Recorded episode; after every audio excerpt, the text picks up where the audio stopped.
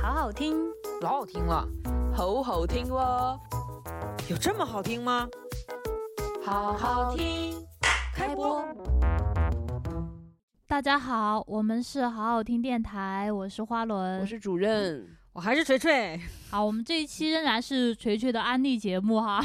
呃，延展就是阅读，对，这是一个西。如果大家对这个游戏感兴趣，或对这个公司 CDPR 感兴趣的话，就是小小的一个延展阅读。因为我觉得，就是因为这个公司它既然有了这个世界上两个特别诡异的 IP，就不如把这个连着讲一讲。然后，如果大家真的有机会要去玩这个游戏的话，其实是一个很好的嗯介绍吧。就是上次节目介绍过这个 CDPR 到底有多厉害，然后它也是做游戏当国礼嘛。然后下面就可以讲讲说它的厉害其实是由两方面组成的，一方面是他做出了巫师这个就是得了这么多奖的一个游戏嘛，还有一方面是他拥有一个巨大的一个游戏界的出圈话题。就这个话题我印象特别深刻，就是。呃，我当时没有意识到说二零七七到底是有多出圈儿，是突然有一天我我们在录节目之前，然后我就说我说过两天我二零七七碟就到了，然后主任突然间说你玩儿的时候我看看行吗？我说为什么你要看这个？我玩那么多游戏你都没有看过。然后主任就说因为它是二零七七呀。我说采访一下你，你为什么呃啊，二零七七到底就因为他怎么了出圈了呀，就很有名，就连我这种不玩这种类型游戏的人，我你也都知道。对对，是的，当时他不是在那个各种社交平台上名气就是很大嘛。对，是你们是当成声名鹊起。对，就我想知道一下他有多牛逼，追一就是啊下热点。对对对，就是大家都在说他好牛逼，好牛逼，然后我就不知道他到但底是但是你没有想过一个问题吗？在他没有发售的时候说他牛，对啊，我就不知道啊，所以我就想亲自来 探寻一下为什么。你不是也看我玩了吗？你对这种操作我们嗯很熟悉，很多电影没有上映的时候就说他牛。对啊，那你不是看了吗？请问你们的感受是啥？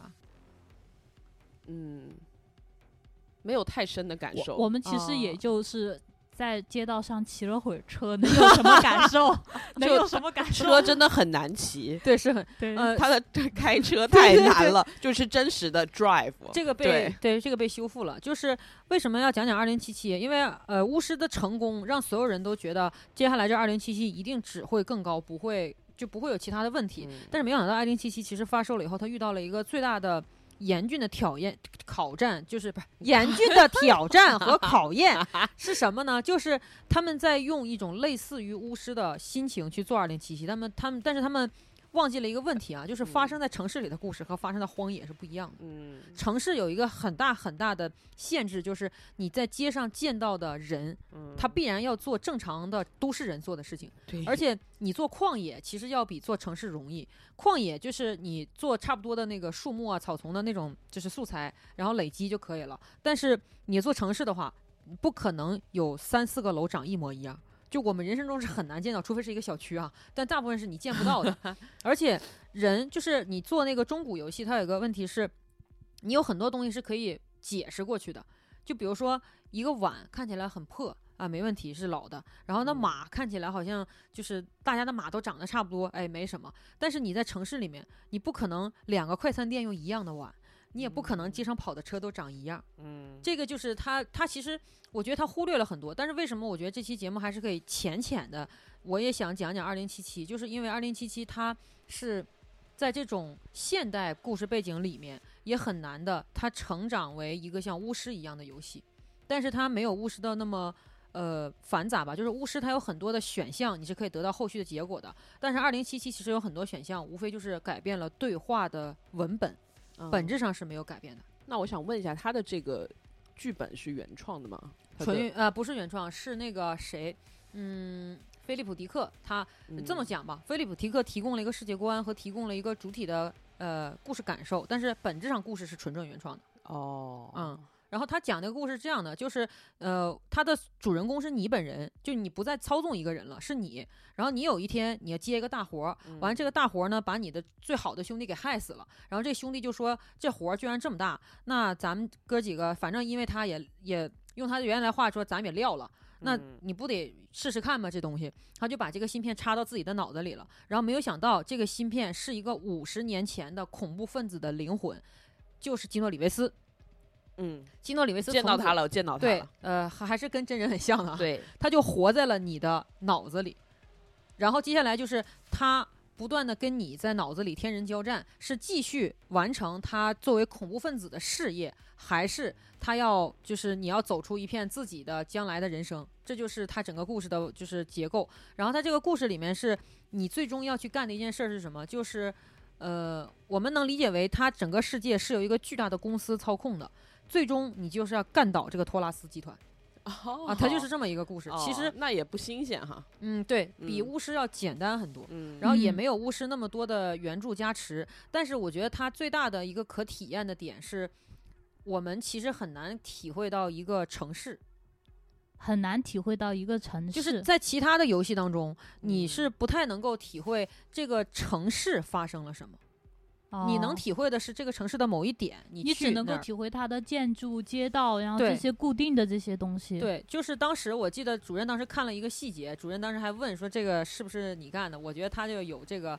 他最起码有这方面的那个。就是我当时刚 干了一个大单，我在外面刚抢了一个大公司的一个飞船，抢完了之后回去我就在自己家的那个楼道里坐电梯，电梯里的新闻就在报刚才我抢的这件事儿。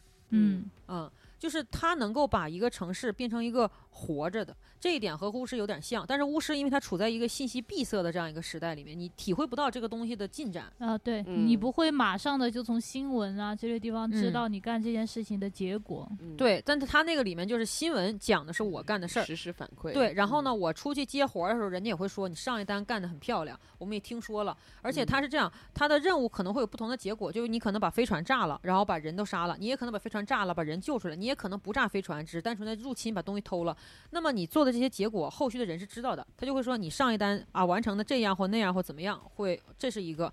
然后他还会可以非常赛博，对，然后他有一个最赛博的事情是什么呢？就是他把赛博的精神在这个游戏里面体现了。我觉嗯得这个让我觉得，啊、2二零七七不管它有很多东西没有做到吧，就是包嗯括时间啊、赶工啊什么，但是它有一点让我做的很棒的是，它里面的大小任务都在贯彻这个。有一个简单的小任务是这样，我我隔壁住一警察，完了那个警察呢他就常年抑郁，然后我就就是去看他，然后我就没有想到开启了这条线，他就跟我讲他有个朋友叫巴尼，一顿讲一顿讲一顿讲，我以为他们很好很好很好，后来。他跟我说：“那个我不想当警察了，但是我也要离开这个地方，你能不能帮我去看看我这个朋友？”我说：“行。”然后他给我一个地址，我一去公墓哦，啊，是我想那是那也可以理解吧，这个故嗯事不是很正常吗？我再往那一去看，这公墓葬的不是人，是个乌龟。哦，后来我再一看，不是乌龟，是一个乌龟形态的聊天机器人。哎呦，这机器人坏了，后来已经不能运行了，他就把这机器人给葬了嗯啊！葬了之后，但他依然想着他，他居然把他当成自己真正的朋友那样去想念他。hair，对对，这是他很赛博的一点。然后嗯还有一点是我当时有接了一个任务，是接的是这个城市的，就是相当于副总统的候选人。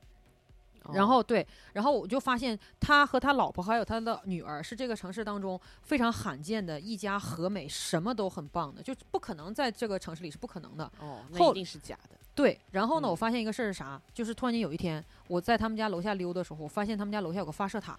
就正常情况下，富人区是没有发射塔，发射塔都会在那个穷人区，就是林立嗯的那种塔楼嘛。我就上去连，我就通过那个线，信号会让人怀孕怀孕不适，不 是民间传言。对，但是他，但你说对了一点，他的确发射射信号。嗯，他发射什么信号呢？就是他们培养出来这一家人是为了竞选下一任的总统，所以不能让他有任何的人格呀、其他任何的污点。所以这个 WiFi 发射的是他们的记忆。哦，对，你把这个 WiFi 塔给拆了，他们就会明天早上醒来，我是谁，我在哪儿，这是在干什么？嗯他们家就是活动的样板人类哦，啊。好可怕啊，然后我把那个 WiFi 给拆了，因为我发现他他做的还挺细啊，就他老婆、他老公，呃，还有那个女儿都是不同的 WiFi 塔。哦，因为他要形成人格是很难的，他必须嗯非常精密的调控他们，就他们那个身体不并不能够储存是吗？不是不能储存，是他们不能储存信他们就是发射他们的那些脑干信息。不是他们的脑干被安了一个接收器，嗯，哦，我知道，就嗯是他们那个信息的储存的地方并不在他们身体里面。在他们身体里啊，在，但是需那为什么会要有一个之前的记忆没有呢？不是没有是去掉了，去掉了。对，去掉了。然后格式化了之后，对对对，就哦把人格式化了，然后我就嗯。把那个老婆的那个塔给烧了，那个老婆残存一些记忆，然后呢，这个就是你只烧了一个人，我他任务只让我烧一个，哦哦，好贱哦，对，然后我把老婆烧了，然后老婆还挺行，老婆她还存留点记忆，她就跟我说，她说这样吧，那个呃，我带你去一个地方。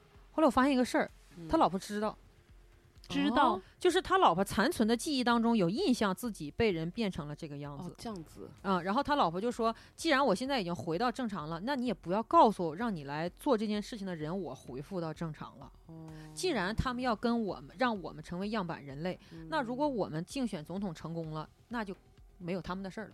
哦哦，他老婆还挺腹黑的哈，对啊也挺嗯腹黑。然后他老婆就求我一件事情，就是不要把这事儿告他老公，嗯然后就选项，这就是 CDPR 的老艺老传统艺能，啊，要不要告诉怎么告告诉谁？啊？好了，又给你来道德道哎德题，对，道德题就是告诉了的话，那他就会很痛苦，谁也不知道他会不会报复社会，但是他还是要承担副总统的竞选。不嗯告诉的话，那就像老他老婆说的那样，那我当了副总统了，你还管着我吗？我要弄死你们这些人，就是这种。当然，我这个大家可以留大家去自己去体验。我想说的就是，二零七七它这个游戏还是秉承了一定程度上 CDPR 它传统的这种这种精神虐待哎玩家的，对 对对这种道德审判的这种嗯玩法，但是它的确有一些问题，就是说你在里面玩着玩着，你会有一种强烈的撕裂感。这种撕裂感，我觉得为什么我想要说借用这么短的时间讲讲，是因为我在里面我也体会到了，我生活在那个时间段里，我可能没有办法拥有身体的感觉。嗯因为我的脑子里住着一个人，然后我还可以去把我身体改装成各种各样强化型的东西。我想强壮就强壮，我想伟岸就伟岸，我想怎么样怎么样。然后有一天早上我醒来的时候，我已经忘记了我上一个存档里面我把自己做过什么样的，就是就改变了。嗯，我早上起来看见自己突然有点陌生，这是我自己吗？哎就是我想讲的一件事就是这个，我在这个游戏里真的产生了这种感觉。嗯就是我无法辨认我用的身体是不是我的，因为里面还有一些任务让你的意识潜入到别人的意识里。哦，当你回来的时候，你真的会很困惑。啊，我是谁？我在哪儿？是的，嗯哼，而且当你能做出那些别人都做不到的那些巨非常厉害的事情，比如你一跳能跳到两三层楼，然后你的胳膊上会伸出机关枪，然后怎么样的时候，嗯你已经不觉得自己是什么人类了。嗯然后里面还有一个我印象很深刻的，就是剧情是当时有一个呃全国最厉害的一位歌星，他找我，完这嗯歌星说那个你帮我把我那经纪人给干死。我说咋了？是他挖掘你。然后他就跟我说，他说你知道他为什么要挖掘我吗？我说咋了？他就他就突然间站起身给我看，他说我全身上下除了嗓子，没有一个是我自己的了。被他被改造了是吧？，对。然后他嗯说现在我要写的歌跟他们要的不一样，他们就要又带我去看医生。哦，就这边到处充满了被控制的人，对，嗯，就是，而且最可怕的是，这些人他们是一开始是知道自己要被控制的，然后逐步啊逐步走向了这一这一系列。他们是自愿的嘛？对，你能成为歌星，你能有钱，你还能有很棒哦很棒的身体什么的。嗯你不觉得跟现在也很像吗？像就是嗯我为了成为艺人，不也一样吗？我就要接受他们给我安排的人设，一切都是对，嗯，然后他要干死这个经纪人的原因，一是因为他要继续改造他，二是因为他们通过数据证实了，现在他这个嗓音不行他了。过气了，改造一下抛弃啊，如果这嗓音还能火，那就继续；不行的话，再找一个继续那个。嗯就是特别的，就是你我，然后当时当时给我的两难的选择是，一方面我可以杀掉这个歌星，我保住那个经纪人，因为经纪人说嗯这一切都是公司让我这样做的，对，你现在杀我，那我也是无辜的呀。嗯一方面，要不你就你就杀那歌星，但是杀歌那歌星也很惨呢，他一个杀歌星，一个杀经纪人嘛，对对吧？嗯对你你做不了别的事儿，就是。这个我觉得它这个游戏跟巫师传的区别是什么？它既然既继承了 CDPR 传统异能，就是两项选择嘛，但是它又有一点是，它真的做到了让你觉得自己在赛博朋克的世界里。这是我觉得我今天嗯非常想推荐这个游戏的最重要的原因，因为我本人玩的时候，居然就有这种感觉，嗯特别的强烈，嗯，而且我就没有这种困扰了。我发现我第一关怎么打都打不过去的时候，我就知道哇，我非常的真实，果然是我，就是不只是第一关打不过，连开车开都车都开不了。对，然后开车，就你们俩不都是参与了我那天那个开车那个情节吗？对，我想给你们讲讲这个它的后续。就是他一共有七辆车，都、都在街上瞎逛，然后你们俩不是帮我追这些车吗？嗯，后来有一天我自己就花了一下午时间，真的是把他们都追上了。嗯追上了之后，我发现这七辆车怎么他们是产生了意识，就无人驾驶是吧？对他们本身是无人驾驶，他们全都是产生了变形意识，金刚了都。不是他们产生的意识是那种幼儿的意识，你才会觉得特别特别的伤心。就是我追到了一辆车，那个车说，那个车说，对，真的是那个车说的，然后他是大黄蜂吗？他真的那个车就用车里面那个音箱，他就说，他说你会带我去玩吗？我已经在这个城市里跑了好久了，我想去玩。哎呦，然后你就告诉他，你不是一个越野车，记住你的车型。真的，记住你我跟你说，的身就是你说的这个，你知道吗？就是你说的这个。然后那个选项里面就有说，你不是越野车，所以你无法去外面，跟我回去。还有一个嗯是上来直接就把他的那个系统直接给烧了，嗯，你就把他杀掉了嘛。嗯，还有一个就是开上去带他出去兜风，嗯，我就嗯坐上那个车带他去兜风了。哦，然后对，就是还有一些是什么？还有一个是有的车能觉醒性呃性别，他说我不喜欢有人穿着成那个样子坐在我里面。太好笑了，这个对，不要让那些露大腿的女对对对，人不喜欢。那那么他穿成了他的他展现的人格是女性，我不喜欢他们坐在里面嗯啊，怎么怎么，样这样的，就是啊啊，就，他是说副驾驶上不能坐别人。反正就有这种吧。然后他们很多都是说你能不能开我去玩一玩，他他想要被人驾驶啊，因为他们想看别的地方，他们想看看这个城市外面是什么地方。哦我然后我有一次把他们开到一个垃圾场，他们好开心啊。嗯，然后最让我难受的是有一个对白，有一个车开到那个垃圾场，然后他突然说：“哇，瑞克你也在这里。”我想说瑞克是谁？就报废的车吗？对，那个不是是报废的车，是车里面被拿出来的那个他们那个自动驾驶的芯元件。片哦，对晾在那儿，他说哇，瑞克你在这里，然后瑞克说对呀、然后他说这里可棒了，然后因为他 他们是太阳能的车，所以他那个嗯芯片可以自动那个啥，所以他能活着。嗯然后他就说这样，我想求你一件事情，你可不可以把我打报废啊？这样就可以不用把我开回去了。哇，嗯，然后又让你做一个选择，，对对，因为他如果报废了的话，因为这就是远方你能看见有那个垃圾清理车在往这边开，哦，你就知道它哪怕是报废了，它也会被回收。那你可以把它带走吗？我不能，我没有这能力。哎呀，我要交任务，我要我如果把它带走，就是带回公司；嗯我不带走，就是把它抽出来。那你俩就等着一会儿被那个车碾碎，就是被那个回收车碾成碎块儿，嗯我就把它留在那儿了。我想说，能唠一会儿是一会儿。啊，那故事就是这样的，就嗯是赛博赛博朋克，它的很多的故事不是像巫师里面那种善良的两难，是针对一个灵魂，你能否拯救这个灵魂本体？呃，就是这样的。里面还有一个故事，我印象特别特别不好，就是什么里面有很多妓院，就 是你能想象它它哎，我见过，我见过，赛博妓院嘛，然后你去嫖的时候，你有男有女，啊、你真的很难受。为什么？他们他们在你运动的时候，他们可以把他们的意识先抽离出来，嗯，这样的话，他就说就不用忍受那些难受的行为，但是嗯、还是要在那儿，嗯。就是对，嗯。还比现在要人性化一些。是，人性化，但是你看着自己卖淫，嗯，嗯，这你是吧？他跟我讲这一切的时候，用一种非常快乐的方式讲述。他说，这个事情被我们发现以后，太快乐了，不用嗯，忍受那些难受的肢体接触了。嗯，嗯，你对，自从可以在家办公以后，太快乐了，因对为可以在家工作了。对，你知道吧？就是这种感觉，但是你听了却很难受。嗯，是是。然后还有一个任务是啥？就是他让我去找，就前面我办了很多很多很多很多事儿，办完了这些事儿之后，然后我找到这个人，这人就说：“你看，你给我办了这么多活儿，我跟你说，我这儿有一个贼好的光碟，就是他们那个地方有个光碟叫超梦，就是你带上它之后，你就能获得那种真人般的那种进行了这些事儿的体验。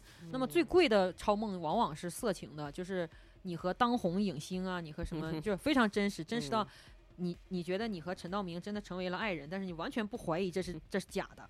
就是呃，我我并不是渴望跟他啊打个产生那比方互动。打个嗯比方了，就是嗯就是这个意思啊，嗯就是这种。然后呢，我我我这主角我就去了嘛，去了完了之后啊，一顿给我整，一顿给我演示，完了后来黑光，就是屏幕一黑，我一醒过来，你们知道发生啥了吗？就是他妈这个城市太可恨了，我嗯赤身裸体躺在一个浴缸里，嗯浴缸里装满了冰块儿，腰子被割了。啊，我操！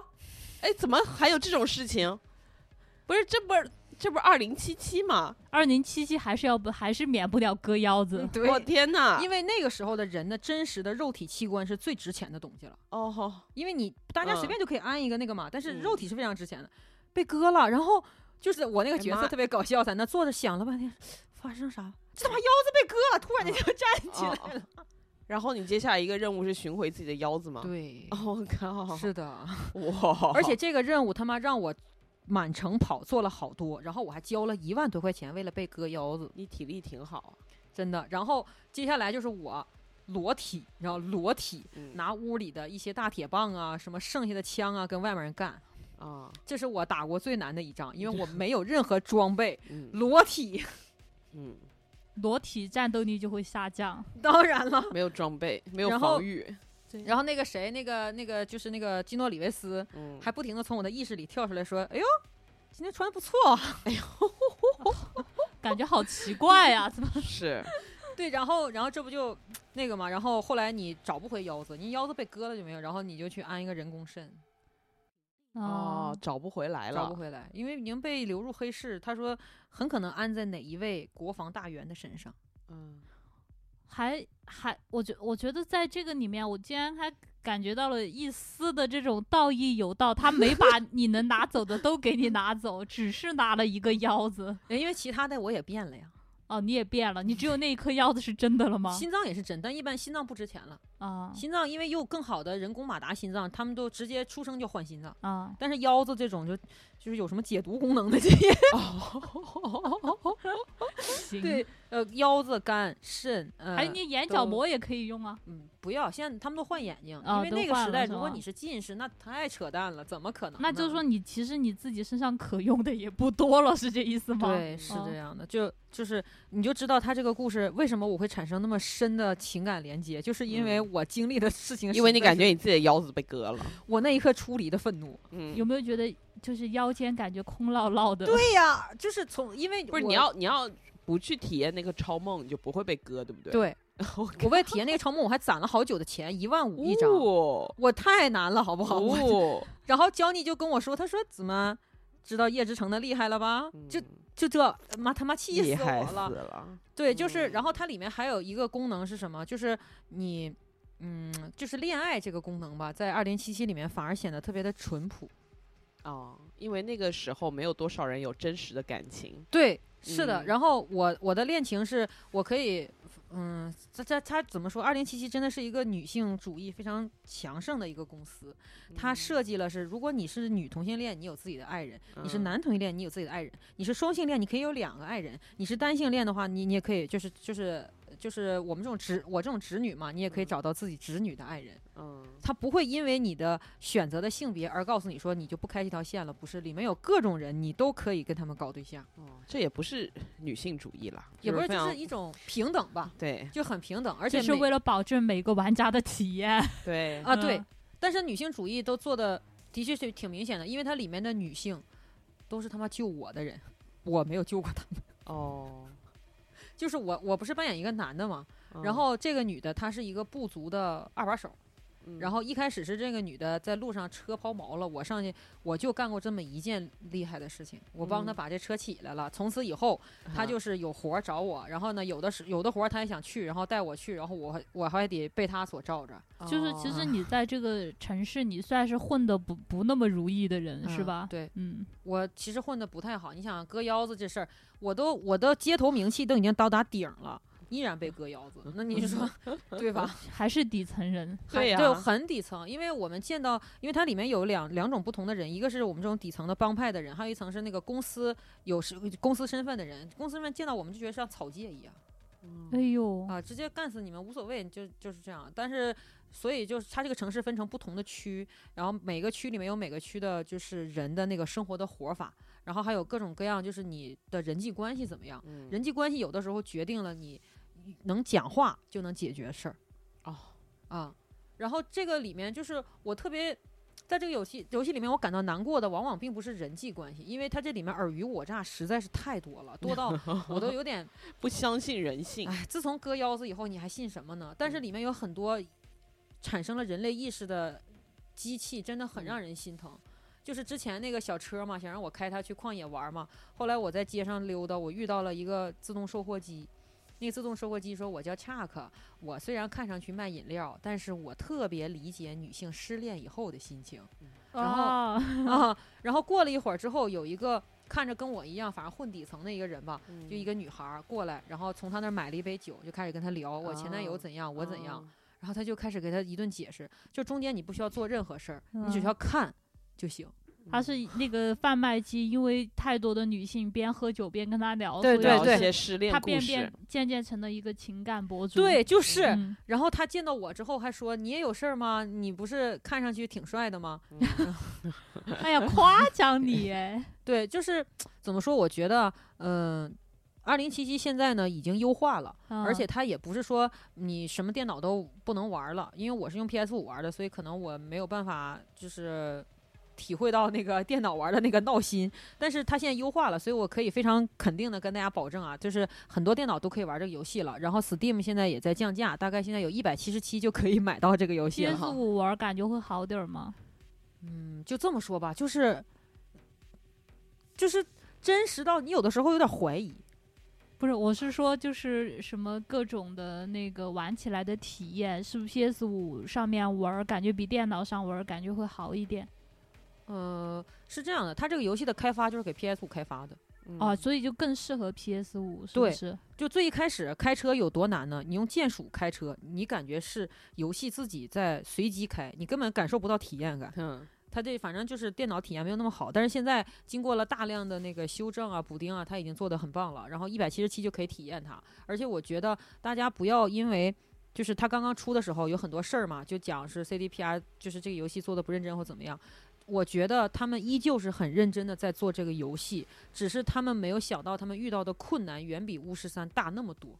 因为他们要嗯构建一个城市，比构建旷野真的难非常非常多，所以我从头到尾都是第一时间买入，第一时间玩儿，然后我到现在也还在玩儿，就是我主动没有打那个主线，因为我不想把它玩穿，因为我觉得它值得你去体验。就如果巫师三是一本讲述猎魔人。小做任务的一本短篇故事的话，那么它就是赛博朋克短篇故事集。你不要关心它主线到底要嗯你干嘛，我但是觉得它好像主线不是特别重要了。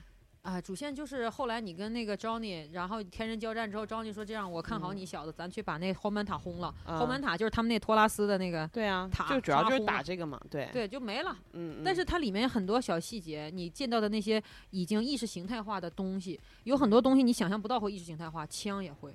嗯那个枪就说你拿我打腿打的可好了，嗯我就用它打，什么叫打的可好了？就是命中的几率很高，然后他伤害很喜欢打。腿是吗？对对真是把色枪色色的 枪。对，就这种，然后还包括我之前给你们说的那个，就是竞选副总统的那个，对，就这些故事跟主线毫无关系。是，我就觉得他好，我觉得他可能也是想让玩家这样玩儿，就因为你想要革命之前，你必须先要去了解你所要革命的这个世界是什么样的，你去体验嗯过，对对，我觉得对他这这个最大的玩点就是感受这个世界。对嗯，对，就是它里面有一个地方，我觉得讲的很很好，是什么？就是当时那个 Johnny，就是那个呃基诺里维斯，他不是一开，其实他最一开始是恐怖分子，为什么呢？他拿了一个核弹头，已经把荒坂公司给炸了一次了。嗯嗯，他炸了以后呢，当时死了快五十万人。因为会产生污染呢什么的，所以把它列为本世纪最大的那个恐怖分子。嗯所以后来他和主角我的沟通当中，有很大一部分是他开始明白，恐怖分子最大的就是带来的伤害，不是对那个他想敌对的阵营，是对普通人类。他是嗯那个时候才明白的。他之前想的是我反对托拉斯，反对暴政，我干死你们。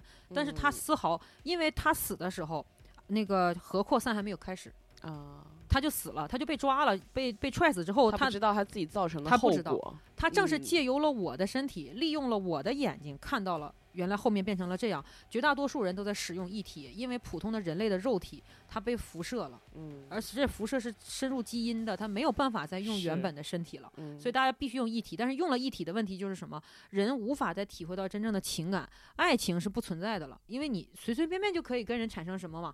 然后亲嗯情什么也不存在了，因为有一些小孩儿，他把他的意识上传了以后，他嗯能活着的时间比他父母还要长。嗯所以他就说，这就是你当时你以为反抗了强权，你做做到的这些事情是这样的。，嗯，然后 Johnny 就明白了，所以后面就是他也开始跟我一样，就开始怎么讲？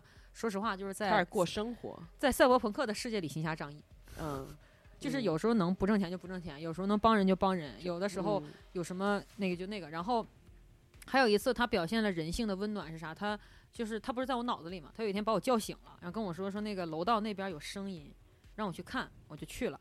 去了之后，然后他那里面其实也有一个东西很像猎魔人那个视觉，他就是用一种复眼，就是那个电子的复眼去看，我就发现有那种特别可爱的梅花形脚印儿。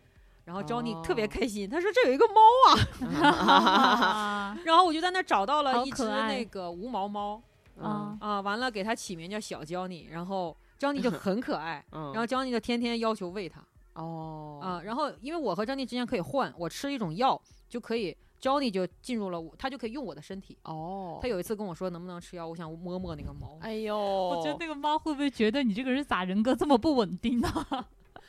然后就那个里面会有一个。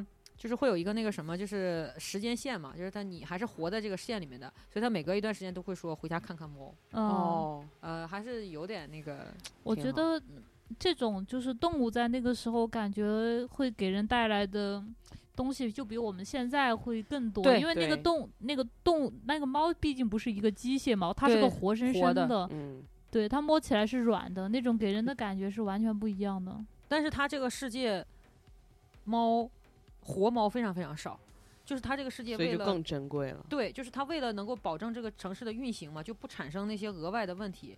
它的很多鸟类是机械的，嗯就是你看到那个鸟会做鸟的各种行为啊，是模拟的。然后这些鸟的主要作用是什么呢？是巡视它那个城市外围，嚯，呃，相当于一种无人机。那就不是鸟，那 就是无坐着不是鸟鸟型的无人呃，对对对，对，那老鼠呢？没有老鼠，没有老鼠了，已经。没有害虫。嗯，什么也没有。嗯然后会有一些猫和狗，它是上个世纪遗留下来的一些，它独独立有觅食的能力嘛，它就遗留下来的一些，但是也逐渐快没了。因为没有食物了啊。对，这为什么你会发现这个呢？因为你买不到猫粮，就没有地方卖了，已经。就就，他们默认不存在活着的猫和狗，就不哦卖猫粮，所以你每次要给它买吃的的话，你是去买人类的罐头，然后打开给它。哦，就它是这样的一个 故事。然后我最后最后啊，就是我觉得大家一定要去感受一下这个游戏的原因，是因为很少有游戏的中文配音配的特别好，嗯。它配的是真好啊。嗯，就是 Johnny 对满口脏话也不错。哎，脏话太地道了，对，居然用了什么，地对，真的道真的是地道。非常地嗯。道，就是国骂在什么地方该骂出来，就是那个时候骂的。嗯，对，然后它里面有一个连环的一句特别经典，就是我不管门外他妈的是谁，但是只要他妈的给他放进来，就他妈的给他一梭子。就 是这个是姜姜文的当顾问吧？写的台词 对，姜文当顾问了。对对对。然后网友有一个弹幕特别搞笑，说我威就是他主角叫威，说威来到叶之情是什么？为了要公平，公平还他妈的是公平。对，就是以它的配音极大的丰富了这个游戏的游玩体验。因为嗯正常情况下玩游戏的时候，我会开字幕，嗯然后我会把对话很快就是你啊跳，我嗯跳、这样。但是这个里面我把字幕关掉了，嗯他们说话的时候我就认认真真的听他们在说什么，嗯然后配音就好到你不会听不清任何一句话。嗯台词好啊。然后里面的广播电视剧，呃，收到的那个电子传单，房东所有的配音。都是不嗯。同的人，然后我那天嗯。看了一下，他们整个片段有八十五个人，哦，就是配整个城市里面，去尽量让你不会觉得有人重复，嗯真的做的做的很棒。然后，嗯，而且现在又很便宜，然后用电脑其实就是可以玩儿，然后嗯。只要你不要开车，什么都很好。嗯 啊啊、对，里面是里面里面可以去真真实的嫖妓啊，就是可以去，啊。呃，然后就是给大家剧透一下，不是那种巫师里的一闪而过啊，是真的，很很具体是吗？很具体。OK，就是哦，你可以看见哦他在做什么，你也，可以不会具体到有特写吧？你不会还可以嗯切换视角吧？呃。嗯，不是，就是这样的。就比如说你你花钱嘛，然后这个嗯事情开始了嘛，呃，那个那个身影就会走过来，嗯你的选项里面就有你要选择什么姿势，就是、哦就是到这个程度。哦，那这个时候你的是你是主观视角吗？对，哦，但是你也可以中间切换上也可以切切出来。对我为什么会知道这个事儿？因为我作为主角，我有自己的感情线，嗯，然后我喜欢上了一个部族的那个女二把手嘛，叫嗯帕南，就帕奈，然后我就跟她发展，然后我们俩发展的极慢，因为我们都是靠靠做任务聊神，交哈，对，做做任务聊天，靠发短信。嗯，你能想象一个赛博城市里，我跟他发短信，能然后他每次聊天就是我觉得我们进展太快了。哦，啊，然后后来就聊一些，反正就可以直直到最后最后的时候是有一个车震，啊，你可以知道它是怎么进行的。哦，嗯反正就是怎么说，我是觉得，嗯，巫师和二零七七都是非常值得体验一次的游戏。它跟普通的游戏最大的区别就是你真的成为了那个角色，你也真的能够体会到这两个世界里的快乐也好，悲伤也好。总而言之，就是你不会有一种扮演感，就是。这么说吧，就是在玩家里面会有一种评价是，当你长大了，就是当你三十多或四十多以后，你已经很难再去玩勇者斗恶龙那种游戏了。嗯，你很难接受自己十几岁初出茅庐继承啊神剑，然后就嗯干掉恶龙，你很难接受了。你反而能够接受那些自身拥有大量的瑕疵，但是它本质上还有一颗温暖的心的这样的角色。就不嗯管是二零七七还是巫师，他们都不是人性闪光点多么耀眼的人，但是他嗯们永远会觉得我有一件事情要坚持，然后我有一件事情要完成。